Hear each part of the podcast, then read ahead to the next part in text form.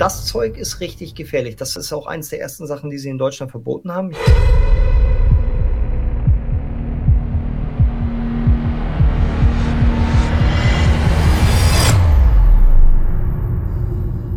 Was zur Hölle? Du kommst also regelmäßig mit gefährlichen Schadstoffen in Berührung.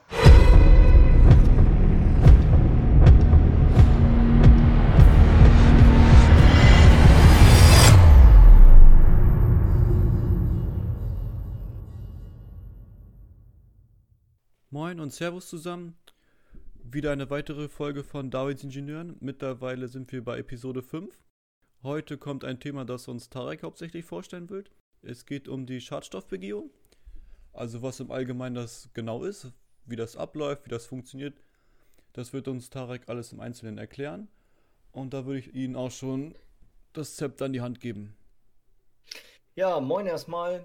Ähm, vielleicht noch zusätzlich, es geht nicht nur um die Schadstoffbegehung, es geht eigentlich auch um Schadstoffe als solches und warum uns das alle etwas angeht und auch interessieren sollte. Ja, fangen wir doch mal an mit, was überhaupt Schadstoffe sind. Ähm, wir reden hauptsächlich von Gebäudeschadstoffen.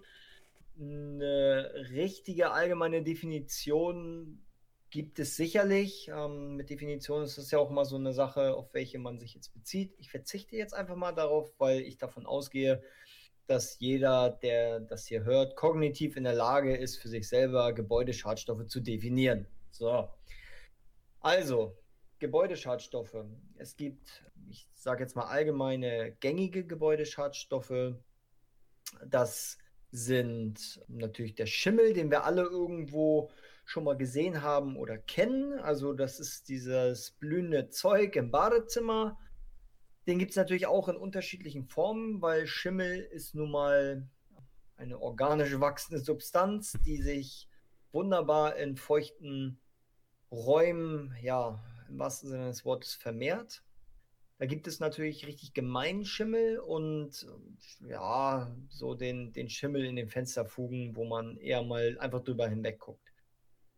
Das Problem mit Schimmel ist, ähm, dass man nicht wirklich sieht, wo er aufhört. Also das ist ein Punkt. Ähm, du kannst da die schwarzen Ränder haben und trotzdem kann er noch 20, 30, 40 Zentimeter weiter im Mauerwerk zum Beispiel sein. Das ist ein ganz, ganz großes Problem mit Schimmel.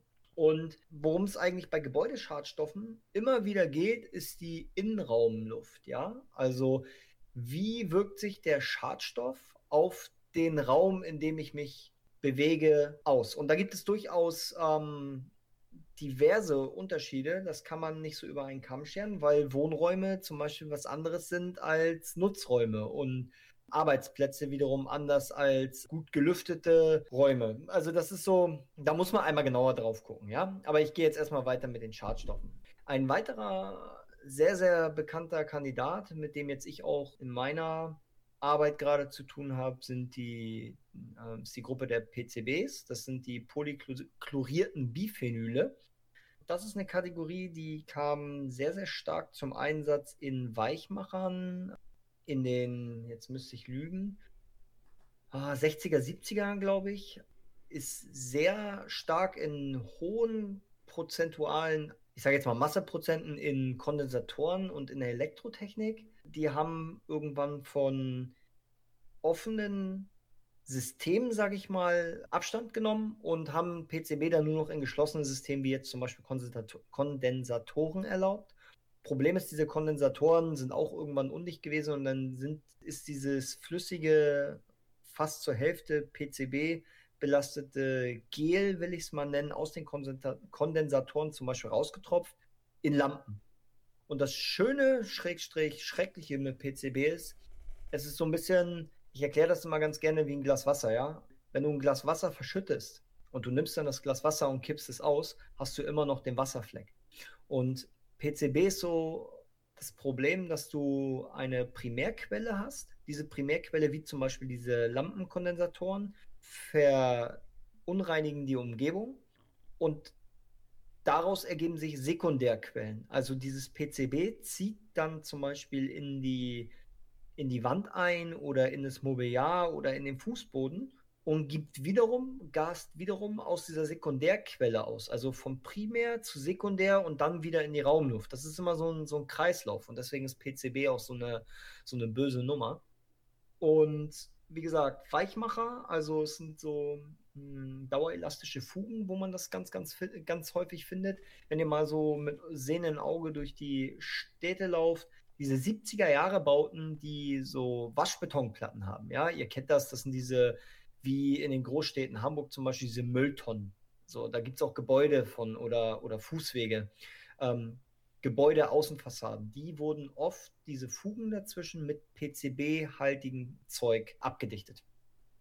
Ja, eine Sanierung kann sehr, sehr kompliziert werden, aber ich gehe jetzt auch hier erstmal weiter. Der nächste Kandidat ist äh, PAK. PAK bedeutet polyzyklische aromatische Kohlenwasserstoffe.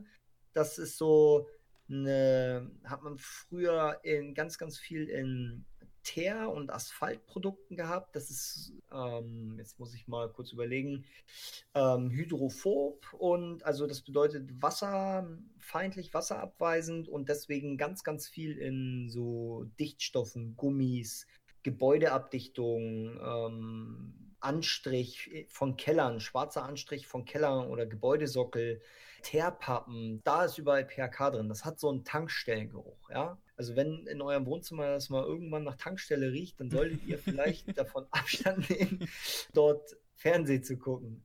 Das Zeug ist äh, hautabsorptiv, das heißt, man nicht anfassen. Das ist äh, zumindest nicht ohne Handschuhe.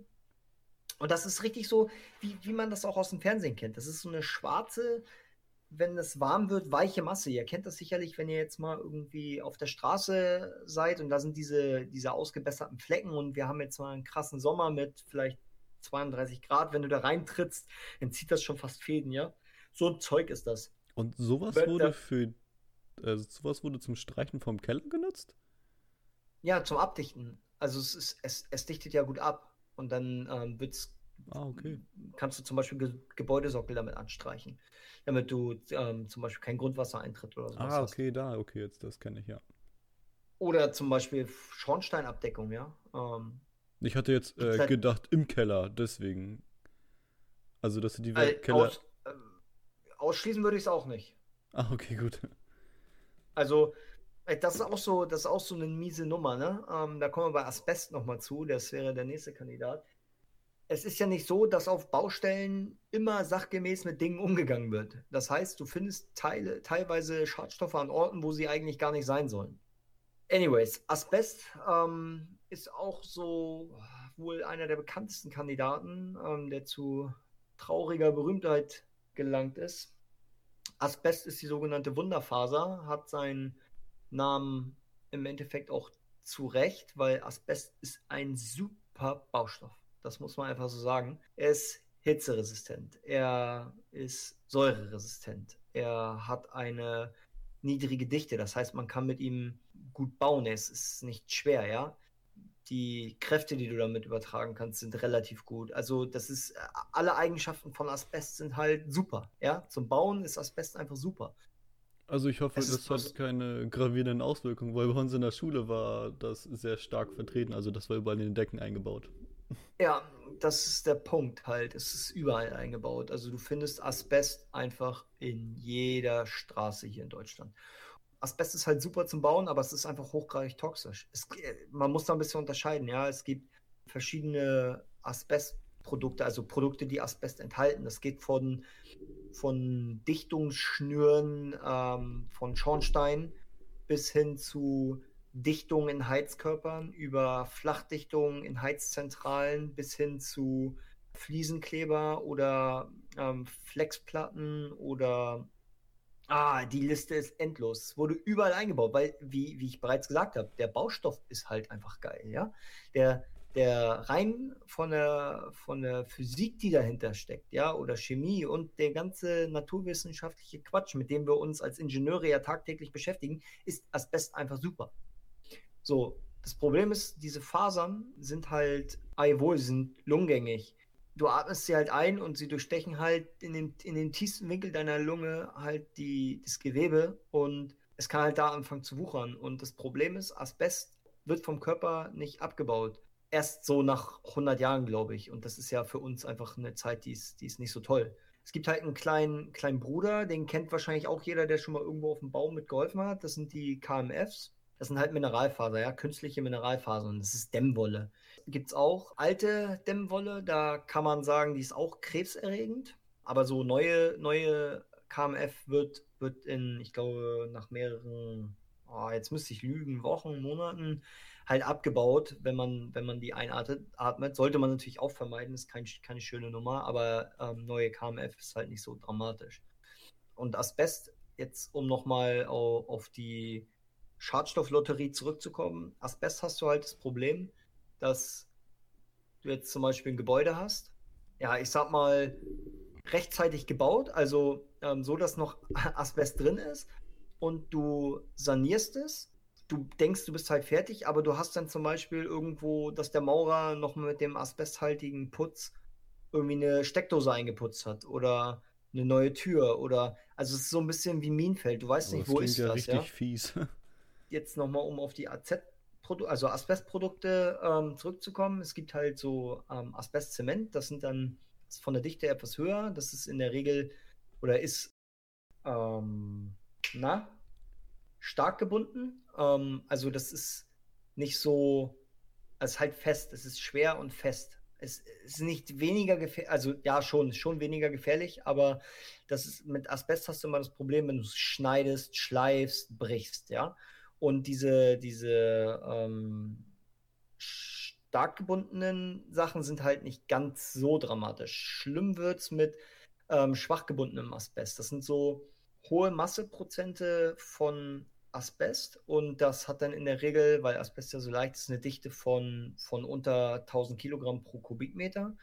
Und das wurde zum Beispiel mit hohen Masseprozenten, ich kann jetzt leider gerade keine Zahlen nennen, in, im Brandschutzbereich benutzt. Da haben sie ganze Stahlträger mit Spritzasbest eingespritzt. Also richtig wie mit einem Wasserschlauch, ja.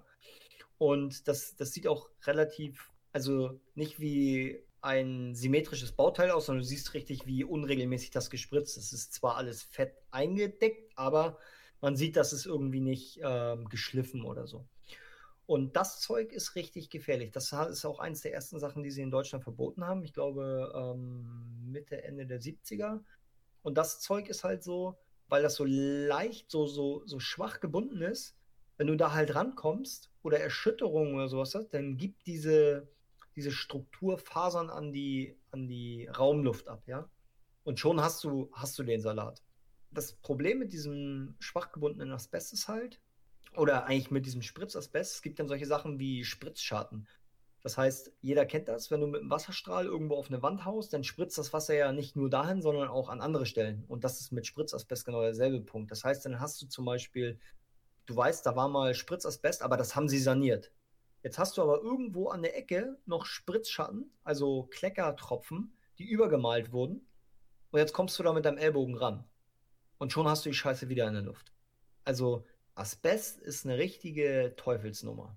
Und ist auch gerade ganz, ganz groß im Kommen. Ich habe jetzt letztens wieder was gehört vom NDR. Die haben, glaube ich, glaube sogar hier in Hamburg ein Gebäude, was sie Hals über Kopf geräumt haben wegen Asbest. Also, ja, und dann geht es mit der Sanierung los. Ne? Also um, ähm, im Kommen meinst du jetzt, dass die ganzen Gebäude, dass das alles rausgeholt werden muss? Da sind wir ja schon seit Jahren bei. Ja, deswegen. Also in dem Sinne äh, groß im Kommen, weil, weil wir eigentlich immer mehr Probleme damit haben, Plätze zu finden, wo wir bauen können. Das heißt, wir müssen die Gebäude zum Beispiel modernisieren, Stockwerke aufstocken, ähm, was einbauen, umbauen. Und das bedeutet, wenn du, wenn du Asbest halt nicht anfasst, ja, ist das alles in Ordnung. Aber sobald du da Baumaßnahmen hast, wird es halt kritisch. Und also, das ist jetzt eine persönliche Einschätzung. Ich glaube, wir werden noch viele, viele große Probleme mit Asbest bekommen. Ja. Und ja, also Risikogruppe ist im Moment die, die mit Asbestose zu tun haben. Das ist die, die Krankheit, die mit Asbest zusammenhängt, die übrigens schon 1900 zur Berufskrankheit erklärt wurde. Das muss man sich mal reinziehen. 1900, ja.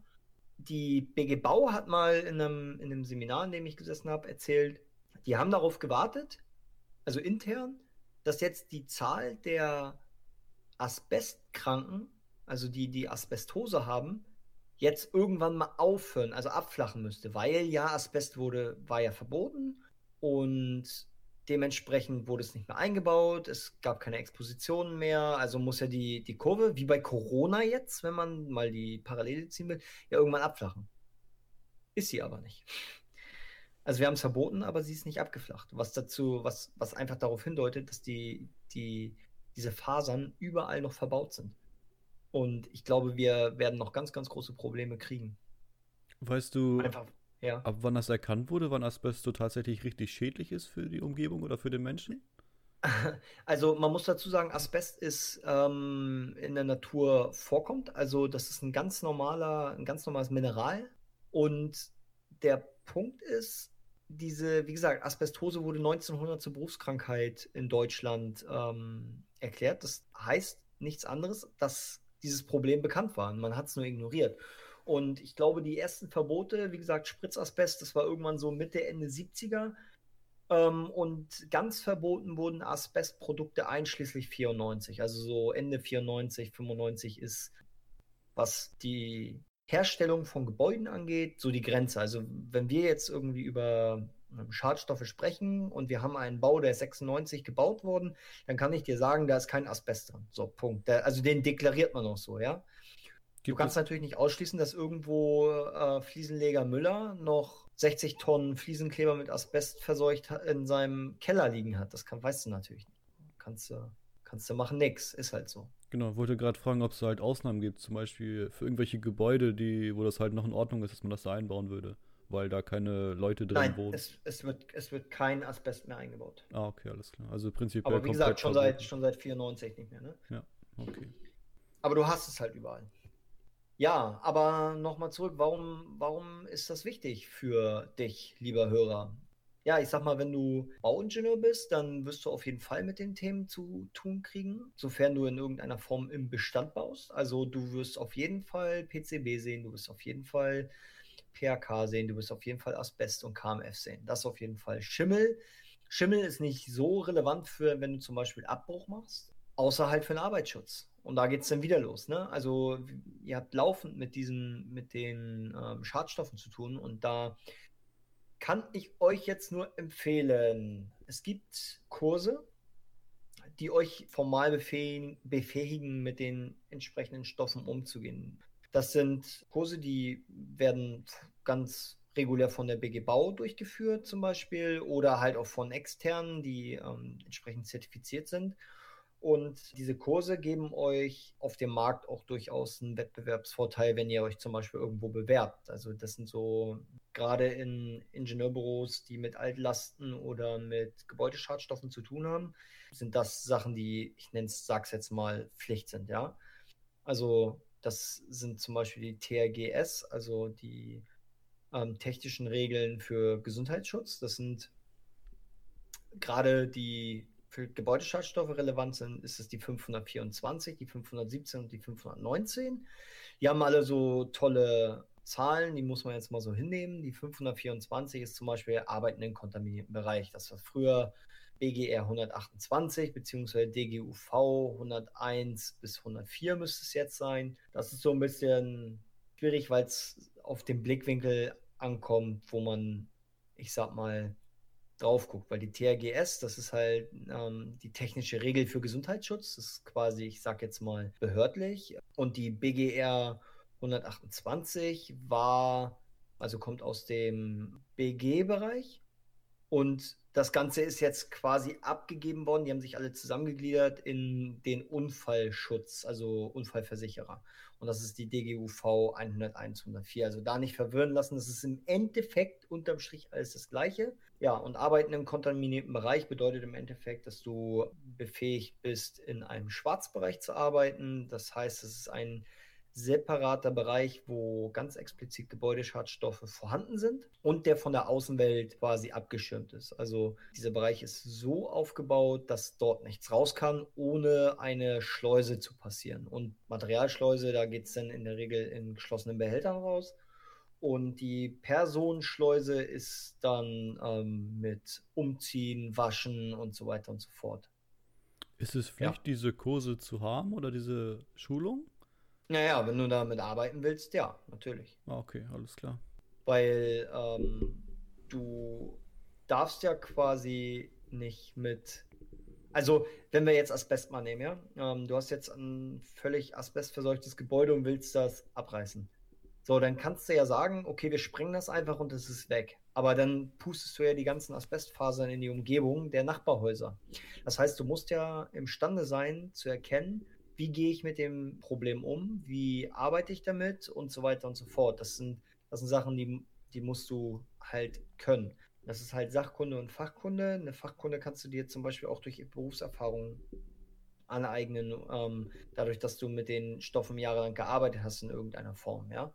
So eine Sachkunde kannst du so durch tiefergehendes Studium dir auch aneignen. Das ist, oder du machst halt so einen Lehrgang für, ich glaube, eine Woche oder so. Also das ist jetzt auch kein Hexenwerk, aber du benötigst auf jeden Fall den Schein. Mhm.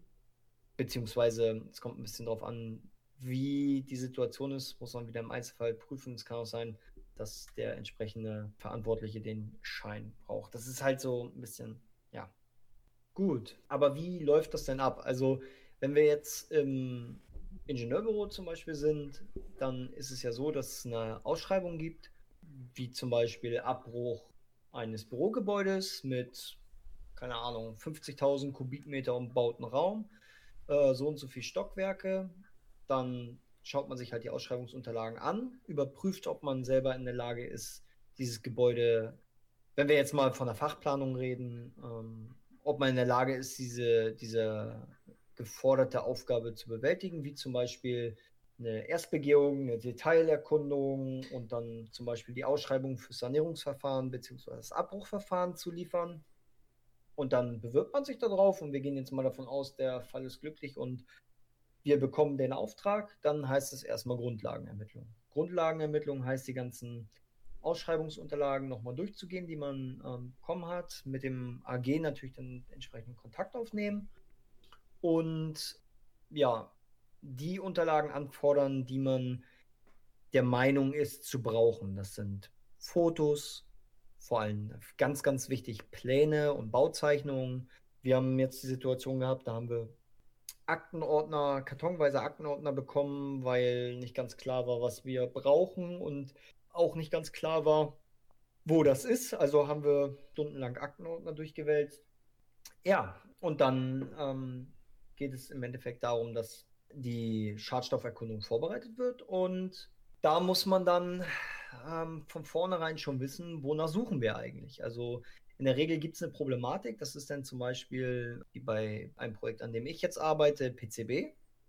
Das weiß man dann, dann guckt man die ganzen Unterlagen, vielleicht gibt es schon Sanierungsversuche oder durchgeführte Sanierungen ähm, und da baut man dann drauf auf. Man weiß dann zum Beispiel, okay, die und die Bauteile wurden schon überprüft oder ausgebaut, die sind positiv oder negativ getestet worden. Vielleicht gibt es tatsächlich sogar Gutachterunterlagen, die man sichten muss und das muss man dann alles in einem sinnvollen Konzept zusammentragen für die Erstbegehung. Und wenn man dann das Objekt vor sich hat, dann heißt es los. Vollschutz an, und, und dann geht es an die, an die üblichen Bauteile, also die üblich verdächtigen Bauteile. Es ist ja so, wir haben ja schon gesprochen, dass diese Gebäudeschadstoffe nicht nur Asbest als Wunderfaser, sondern ja auch die anderen ähm, Gebäudeschadstoffe sehr, sehr positive Eigenschaften haben im Bereich Bauen. Das heißt, man weiß, wo sie eingebaut wurden, im Regelfall, ja. Und dann geht man da gezielt auf die Suche. Zum Beispiel gibt es vom Schulbau Hamburg so ein Beprobungskonzept für Asbest, weil gerade Asbest in großflächigen Wandformaten zu finden, kann sehr teuer werden, wenn man eine Detailerprobung macht. Also, weil ich habe vorhin die Steckdose erwähnt, die mal irgendwo eingeputzt wurde. Solche Dinge findest du entweder nur mit Glück oder du findest sie halt nicht. Und da muss irgendwie ein maßvolles wirtschaftliches Konzept her, und das hat zum Beispiel der Schulbau Hamburg dann mal gemacht. Die haben ein Mischprobenkonzept auf die Beine gestellt, wo man, ja, ich sag mal, spezielle kritische Punkte beprobt und bis zu fünf Proben von zum Beispiel Putz kannst du dann zu einer Mischprobe zusammenführen ähm, und daraus dann ja eine Mischprobe fürs Labor herstellen und die geht dann gibt dann Aufschluss darüber, ob man vielleicht nochmal eine Detailerkundung in, de in dem einen speziellen Raum nochmal durchführen muss. Und dann, so kann man dann Segment für Segment vom Gebäude quasi ja, ich sag mal, abkoppeln und dann gezielt einer entsprechenden Entsorgung zuführen. Das ist ähm, zum Beispiel ein Konzept. Gibt es auch ähm, Aufträge, wo man gar nicht weiß, welche Schadstoffe überhaupt da drin sind und ein allgemeiner Auftrag kommt, einmal bitte kontrollieren auf mögliche Schadstoffe? Ich sag mal ein ganz klares Jein. Ganz also klar. Es ist, ähm, wahrscheinlich ist es eher andersrum, dass man sagt, es wird vermutet, hier ist irgendwie alles zu finden. Obwohl es kann natürlich auch sein, dass man einen Auftrag kriegt und ja, doch, ja, jetzt habe ich es ein bisschen misserzählt. Also ja, man kann durchaus sagen, es gibt solche Aufträge, wo eigentlich keiner genau weiß. Ich habe einen Fall gehabt, da wurde ein Gebäude verkauft, ähm, da gab es einfach keine Bestandsunterlagen und da gab es nicht mal ein, ein Baujahr von dem Gebäude her. Uff. Und der, der, der Wumms sollte abgebrochen werden und dann heißt es, okay, einmal bitte gucken, müssen wir hier irgendwas einhalten, weil da ist auch wieder klipp und klar. Nur weil du nicht weißt, was dort ist, entbindet dich das nicht von deiner Pflicht, ich sag mal, die Allgemeinheit zu schützen oder den Arbeitsschutz einzuhalten und so weiter und so fort. Das heißt, du musst selber dafür sorgen, dass du weißt, was da los ist. Und es ist ja auch so, der, der Unternehmer hat ja auch ein, ein Interesse daran, seine Leute zu schützen und der wird auch einfach die Frage stellen, gibt es hier Beprobung? Äh, Und der, der Entsorger ähm, kommt auch noch dazu, der macht eine Deklarationsanalytik, ja. Also der kriegt da seine Fuhre. Also du gibst an, du, du bringst dir jetzt so und so viel Tonnen und dann zieht er sich ähm, nach seinem entsprechenden Muster da Deklarationsanalytik, um festzustellen, was schickt der mir hier jetzt eigentlich. Und wenn der natürlich feststellt, die Kiste ist hier hochgradig asbestverseucht, ja, dann zahlst du aber richtig. Gut, also wie gesagt, wenn du dann in diesem Gebäude bist und ähm, eine Detailerkundung machst und genau rauszukriegen, welche Räume sind wie kontaminiert oder sind nicht kontaminiert, dann ist das alles super. Aber manchmal ergibt sich zum Beispiel auch einfach aus dem Erfahrungswert, weil du ein, vergleichbares Gebäude, Nachbargebäude schon irgendwie ähm, saniert hast oder dort gebaut hast, dass du genau weißt, die Räume sind so und so verseucht. Dann brauchst du da natürlich nicht mehr reingehen und irgendwie eine Woche Beprobung ja durchs Bankkonto heizen, weil dann weißt du einfach, was da ist und du weißt, dass du dann einen Schwarzbereich einrichten musst und dann richtest du einen Schwarzbereich ein und dann ist das soweit auch fein, ja. Wie viele Proben ähm, verwendet ihr denn so pro Raum? Ja, das kommt halt so ein bisschen drauf an. Ich habe ja eben schon von diesem ähm, Schulbau Hamburg-Modell gesprochen. Da Mhm. sind es halt, also da gibt es in diesem Konzept, das ist wie eine Art Leistungsbeschreibung, da, kann, da sind halt genaue Werte festgegliedert und die kann ich dir jetzt aber aus dem Stegreif nicht nennen. Aber das ist halt, bis zu fünf Einzelproben ergeben dann halt eine Mischprobe, ja. Und wenn du, worauf ich eben hinaus wollte, wenn du diese Detailerkundung zum Beispiel gemacht hast, dann musst du das ja auch irgendwo dokumentieren und vermerken. Und das ist dann zum Beispiel, oder was heißt zum Beispiel, das machst du dann über einen Schadstoffkataster. Dann nimmst du zum Beispiel die Pläne, die dir der AG geschickt hat und trägst dort digital ein, welche Probe du wie entnommen hast. Wenn du sagst, es gibt, es, also man muss angeben, wie man die Probe nimmt, gibt es denn verschiedene Arten? Also habt ihr so ein Stäbchen, womit ihr an der Wand lang kratzt, das reinsteckt oder Flüssigkeitsprobe oder gibt's Ähm, das nein, ah, ja, über die Probenahme haben wir gar nicht gesprochen. Also bei zum Beispiel Asbest von Putz ist es so, da nimmst du einfach eine Putzprobe, natürlich mit möglichst wenig Stauberzeugung. Da, stumpf gesagt, kannst du da was aus, aus der Wand kratzen, haust das in eine, in eine deklarierte Tüte und dann war's das, ja. Bei PCB zum Beispiel, da nimmst du einen Cutter und schneidest die Fuge einfach mal ein Stück aus. So ein, ich sag mal, so ein daumengroßes Stück, tust es in eine, in eine Tüte, ein, als Einzelprobe deklariert und dann ist das fertig, ja. Bei PHK zum Beispiel genau das Gleiche. Da schneidest ein Stück Dachpappe ab, prüfst das auf, auf PHK. Heißer Geheimtipp, wenn ihr Dachpappen und sowas wegbringt, lasst die auch auf Quecksilber prüfen, weil das machen die Entsorger im Großraum Hamburg tatsächlich. Ähm, das ist, wir wissen nicht genau, seit wann das gekommen ist, aber irgendwie ist das jetzt aktuell. Ja, dann vielleicht nochmal das Thema Grenzwerte. Es gibt für diese ganzen Stoffe mehr oder weniger Grenzricht- oder Zielwerte. Das jetzt zu erläutern würde den Rahmen sprengen. Einfach mal ähm, zum Beispiel beim Umweltbundesamt gucken. Da gibt es diverse Fachgremien, die sich damit beschäftigt haben. Was man aber auf jeden Fall sagen kann, weil es, ich hatte den Fall, ich habe einen Grenzwert gesucht für einen Stoff und ich habe ihn nicht gefunden. Und dieser Stoff hat keinen Grenzwert, weil er einfach hochgradig krebserregend war. Der nächste Punkt war, ich habe auch keinen Grenzwert für einen anderen Stoff gefunden. Diesen Grenzwert gab es auch nicht, weil dieser Stoff so wenig produziert wurde, weltweit, global. Also wir reden hier von, keine Ahnung, 100 Tonnen weltweit oder so, dass es einfach überhaupt keinen Grenzwert gibt. Also da immer ein bisschen gucken und vielleicht vorher mal googeln, was für ein Stoff das ist. Also was mich da jetzt noch interessieren würde, wenn ihr in so ein Gebäude reingeht und wisst jetzt zum Beispiel, dass da PRK dran ist, ihr nehmt jetzt diese Probe. Aber wenn ihr schon wisst, dass da PRK drin ist, ähm, was macht ihr mit der Probe? Also, was wird da geprüft? Also wird da getestet, Ähm, wie Menge. viel da drin ist? Ah, okay. Also es ist, ist kein, es ist keine Ja-Nein-Frage, sondern es ist eine, es ist eine Summenfrage. Also wie viel ist da drin? Also wie, wie viel Gift ist da drin? Weil die Dosis macht ja das Gift. Ja, du, ich habe vorhin gesagt, Asbest ist ein natürliches Mineral. Ja, wir haben überall in der Raumluft, jeder von uns hier, Asbestfasern. Das ist eine, wie eine Hintergrundstrahlung. Ja, das gibt es halt. Aber es ist halt ein Unterschied, ob ich jetzt eine Faser in meiner gesamten Wohnung habe oder ob ich 20.000 Fasern auf einen Kubikmeter habe, ja? Also, das ist halt der Punkt. Und ähm, vielleicht noch mal ganz kurz angemerkt zum Thema Grenzwerte. Die Arbeitsplatzgrenzwerte sind auch in der TRGS verhaftet, und zwar in der TRGS 900. Da gibt es endlose Listen für Stoffe mit Arbeitsplatzgrenzwerten, lungengängig, ähm, einatmbar und so weiter und so fort. Ich habe hier auf unserem Paper noch stehen Auswirkungen auf Bewohner. Ja, Asbest zum Beispiel ist in der Regel, ja, wird zum Problem, wenn man es, ich sag mal, triggert, also auslöst. Wenn man reinbohrt, schleift, flext und so weiter, dann, dann wird's ne, schleudert man das in die Umgebungsluft. Also ich habe jetzt gerade eine Doku gesehen, auch vom NDR, glaube ich. Da haben sie mit einem Hochdruckreiniger ein Asbestdach abgeputzt und irgendwie die Fasern sind überall in der Umgebung zu finden, nach, nach Wochen. Also richtig übel. Aber wie kann Ja. man denn, wie könnte man denn Asbest richtig abbauen, wenn das jetzt allge an, angenommen, das ist jetzt bei mir ein Dach drinne, habt ihr jetzt, weiß ich, so eine Asbestplatte, wenn ich die jetzt einfach rausnehmen würde, würde ich ja den ganzen Raum damit beeinflussen. Ja, natürlich.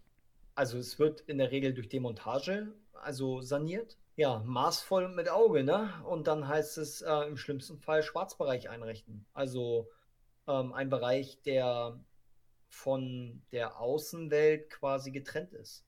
Also, dass du danach diesen Schwarzbereich quasi reinigst und dann ähm, alles, was da ist, wird dann entsorgt. Das ist, wie gesagt, ist halt Gift. Also so ein Reinraum theoretisch. Also ich hülle alles mit Plastik ein, sodass da nichts rauskommen könnte. Ja, wenn man das so nennen möchte, also es ist eigentlich genau das Gegenteil von einem Reinraum, ähm, es ist halt äh, ein Schwarzbereich. Also, aber ja, du dichtest den Raum im Endeffekt ab und erzeugst einen Unterdruck, dass im, aus diesem Raum nichts raus kann, sondern wenn überhaupt, dann geht was rein in den Raum. Mhm, okay. Und die können auch nicht unendlich groß sein, weil diese, diese Aggregate, die diesen Unterdruck erzeugen, sind nicht unendlich leistungsstark. Ja, alles klar. Ja, vielleicht äh, abschließend. Ich empfehle diese Scheine, die ich angesprochen habe, also TRGS 524, 519 und gegebenenfalls auch 517. 517 ist jetzt nicht unbedingt so relevant. 519 und 524 würde ich sagen, ist in der Baubranche äh, ein absoluter äh, Booster. Ja, machen. Also das ist so jetzt vielleicht die Konsequenz aus diesem Podcast. Man könnte noch sagen, dadurch, dass das Zeug halt überall zu finden ist und so, so ätzend, also nicht ätzend im, im chemischen Sinne, sondern einfach so Toxisch. präsent ist, dass die toxisch, genau, dass die, die Arbeiten damit werden, denke ich, zunehmen. Die Relevanz wird weiter zunehmen. Wir kommen aus der Nummer nicht gut raus und ähm, wir haben eh schon zu wenig Ingenieure. Das heißt, wenn du ähm, Fachmann werden willst in irgendeinem Spezialgebiet, ist das eins, wo du durchaus dir eine goldene Nase in Zukunft verdienen kannst. Also ich glaube, Hamburg hat jetzt aktuell zwei öffentlich bestellte Sachverständige für Asbest. Zwei. Das ist eine ganze Menge. In dem Sinne, ich weiß nicht, ob Jan noch Fragen hat. Hast du noch Fragen? Nö, soweit ist erstmal alles geklärt dazu.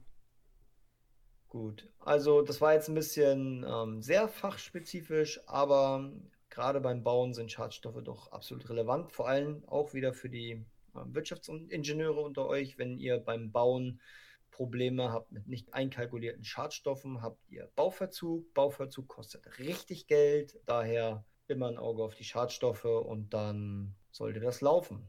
In dem Sinne, eure Darwins Ingenieure. Bis zum nächsten Mal. Ciao.